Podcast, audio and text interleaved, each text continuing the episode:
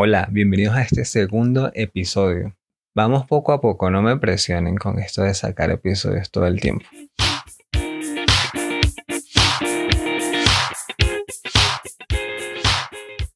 El extraño caso de Dr. Jakin. Esta historia no es que me parezca la mejor del mundo, ni mucho menos. Para nada. Se los voy a adelantar. Esta historia tiene burda de gente chismosa, pero malos chismosos un poco de viejos que no están casados, ni tienen esposa, ni tienen intenciones de casarse, nada. Y que todos tienen plata, pero ninguno tiene oficio. De eso trata esta historia básicamente. Esta historia arranca, primero que todo, desde el punto de vista del doctor Utterson, que es una persona que es la que visualiza o está en la mitad de toda la trama. Yo diría que es el más chismoso de todos los personajes. Entonces, ¿qué ocurre? Esta trama nos la cuenta este tipo, el doctor Utterson, que supuestamente tiene plata el tipo y sale a caminar todas las mañanas con un súper amigo de él que se llama Enfield, que también obviamente tiene mucha plata, igual que él, pero no tienen oficio.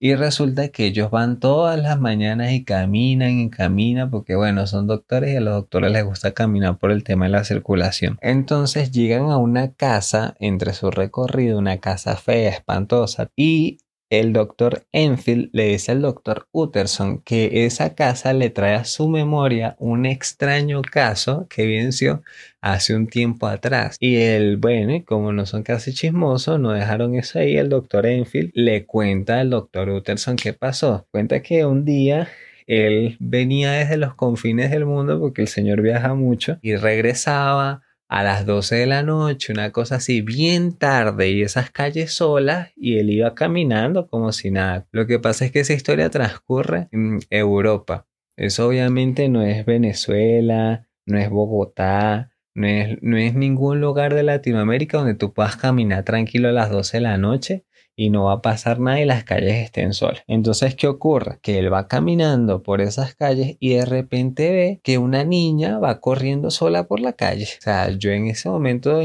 si fuese él, me, me cago, o sea, porque si no es un fantasma, este, seguro te va a atracar porque una niña sola caminando a las 12 de la noche por ahí, bueno. Pero resulta que él ve que la niña, aparte que va corriendo sola por las calles, se choca en una esquina contra un tipo que a lo largo del libro nos damos cuenta que todos los personajes le tienen a rechera a la gente enana. El tipo va caminando normal, es un tipo caminando a las 12 de la noche, va rápido porque coño, están las luces apagadas, todo oscuro, ¿qué va a hacer el tipo? ¿Va caminando lento? No, va rápido y se lleva a la niña por delante. La niña venía de buscar un doctor. Le dijeron, bueno, vaya sola por ahí a las 12 de la noche y consígase un doctor. Se armó la que te conté porque resulta que a la niña la chocan, el tipo de paso era feo, enano y parecía como un mono, y lo rodean, o sea, lo rodea este tipo, Enfield, que es el que está contando esa parte de la historia, lo rodea el médico, los papás de la niña,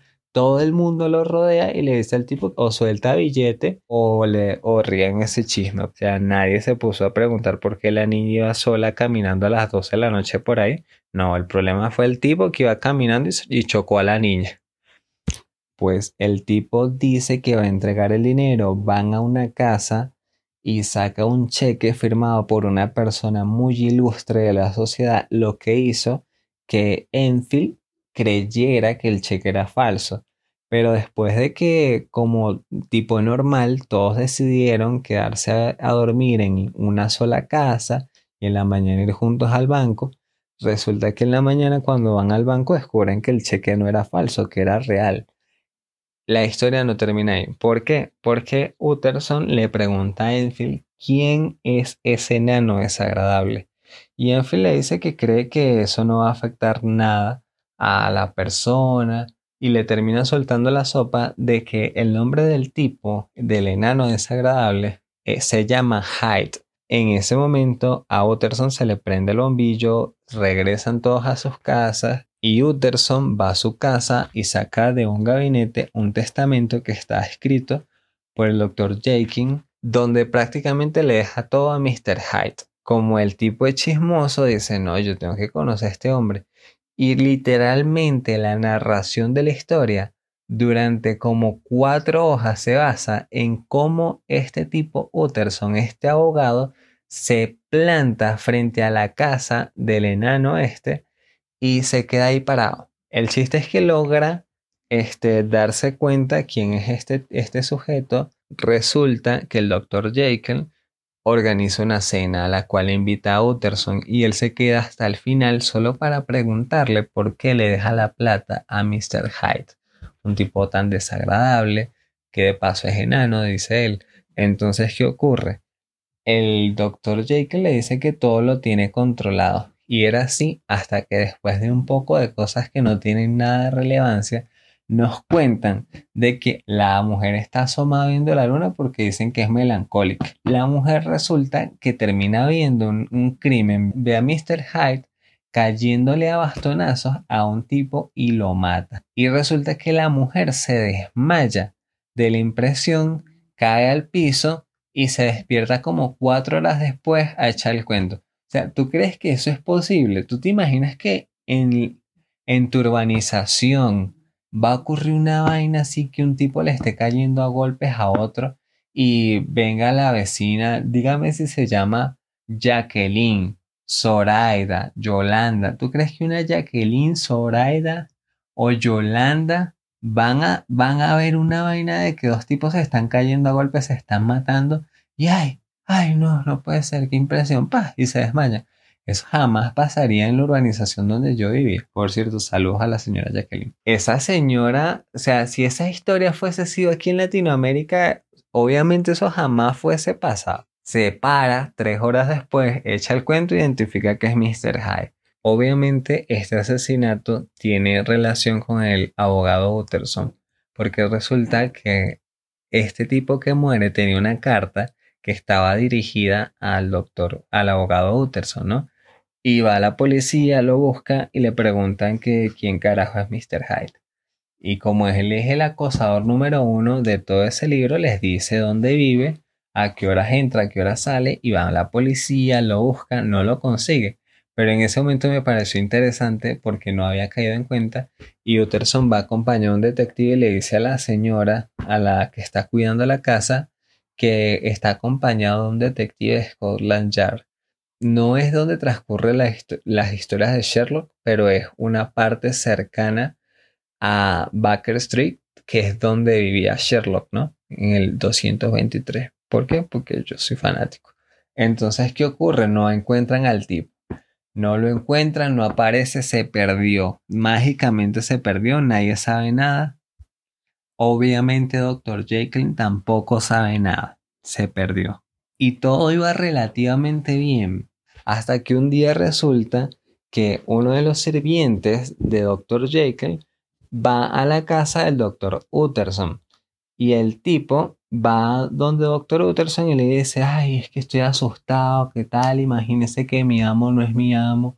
Este, hay un tipo que está en la casa haciéndose pasar por mi amo, pero mi amo no abre la puerta, entonces, ¿qué hacemos? O sea, ¿tú crees que eso es posible? Otra vez lo digo y lo repito, en Latinoamérica esa vaina no fuese pasado jamás. Dígame, o sea, ¿tú crees que tú le vas a poder ocultar un secreto a la señora del servicio? Jamás. Esa señora sabía tu vida. O sea, era como el oráculo de tu hogar. Sabía más de tu hijo que tú, sabía más de ti que tú, sabía si tu esposo te engañaba, si no te engañaba. Por eso digo, en Latinoamérica, o no encajaría. Entonces, bueno, el doctor Utterson, como él no le gusta casi un chisme, le dice al tipo que, bueno, van a la casa a averiguar qué está pasando, que tiene dudas, que no cree, pero bueno, no le gusta el chisme, pero lo entretiene. Que vayan a, a ver qué está pasando. Llegan a la casa y doctor Utterson trata de hablar con supuestamente el doctor Jelkin y resulta que el tipo tiene la voz diferente. Y el doctor Utterson le dice, yo no sé por qué le digo doctor al abogado, tanta vaina rara que le meten uno en la cabeza, ¿no? Que no, es doctor en leyes, o sea, aquí lógico, ¿no? Pero bueno, resulta que este abogado le dice a el mayordomo que pues, puede que el tipo haya estado ronco y que por eso la voz suene diferente. Y el mayordomo le dice, no, yo conozco la voz de ese hombre. He vivido todo el tiempo en este hogar. He estado junto a él día y noche. ¿Cómo me dirá usted que esa es la voz de mi amo? Claro que no. Él no es mi amo. Entonces resulta que, bueno, Uno busca una hacha, otro busca un palo, se distribuyen alrededor de la casa, tumban la puerta y se encuentran a nada más y nada menos en la habitación que a Mr. Hyde. Tirado en el piso, dicen que con un aroma almendra. O sea, que tenía un vaso que tenía mucho aroma almendra y encuentran el cadáver de Mr. Hyde. El cadáver de Dr. Jekyll no aparece, o sea, se perdió el tipo. Pero lo que sí encuentran y lo que le da cierre a la trama son unas cartas, una escrita por Dr. Jekyll y otra escrita por un sujeto, otro doctor, que se llamaba Lanyon. Nos cuentan otro punto de vista. El doctor Lanyon nos cuenta cómo un día, después de seguir unas instrucciones, llega este tipo, Mr. Hyde, a su casa. La carta lo que le decía a Mr. Lanyon era que, bueno, que fuese a la casa de Dr. Jekyll, se metiera al laboratorio, sacara unos polvos y se los entregara a un tipo que iba a ir a su casa. ¿Adivinen a qué hora? Pues sí, a las 12 de la noche.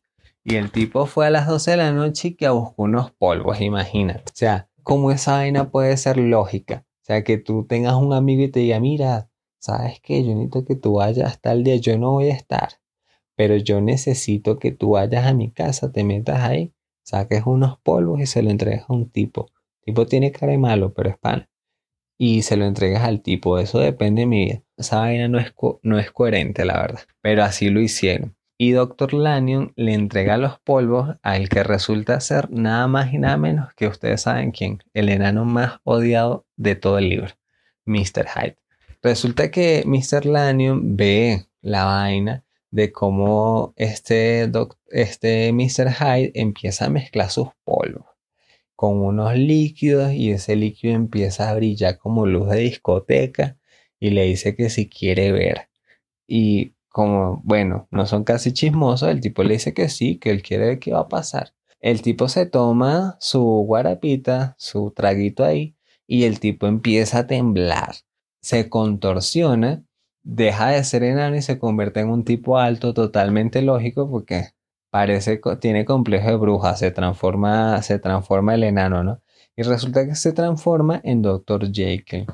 El tipo, bueno, le explica todo lo que pasó y tal. Después nos cuentan a través de una carta que deja Dr. Jekyll para que la lea Utterson, que nos cuenta de que él durante toda su vida había estado enamorado de la idea de la dualidad del hombre. O sea, él decía que, que uno no es un ser humano unitario, sino es que uno tiene varias personas dentro de uno. Doctor Jekyll empieza a experimentar con muchas fórmulas y tal, y mezcla polvo por aquí, polvo por allá, y pasa exactamente lo mismo que cuando una persona se toma una vaina así toda loca.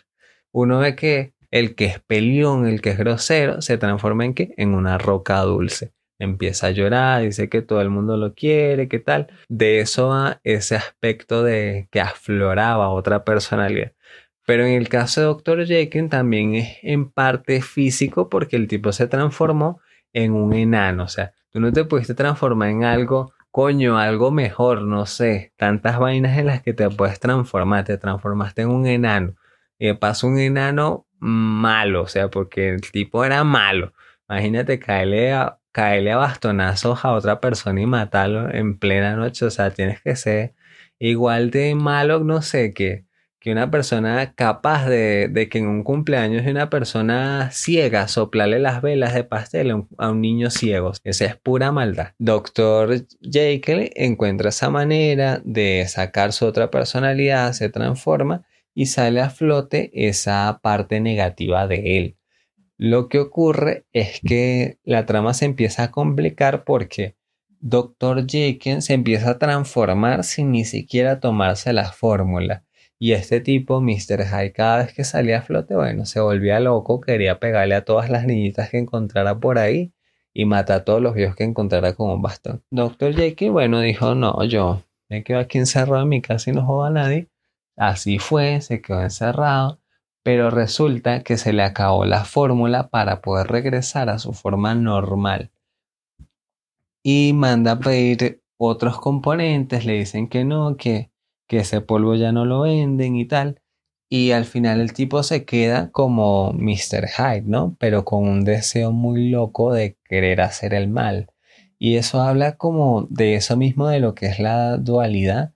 Y Mr. Jekyll lo, lo explica de esa manera. O sea, que él tenía la idea de él no sentir esos impulsos, de que esa parte dentro de él fuese libre de hacer lo que él quisiera y el ser independiente y que bueno, yo me voy a tomar este guarapo y sale ese Pokémon dentro de mí, que salga joda, haga lo que le dé la gana, y después yo vuelvo a ser yo, pero yo no tengo responsabilidad en nada de lo que pasó porque eso lo hizo fue mi otra personalidad, totalmente lógico.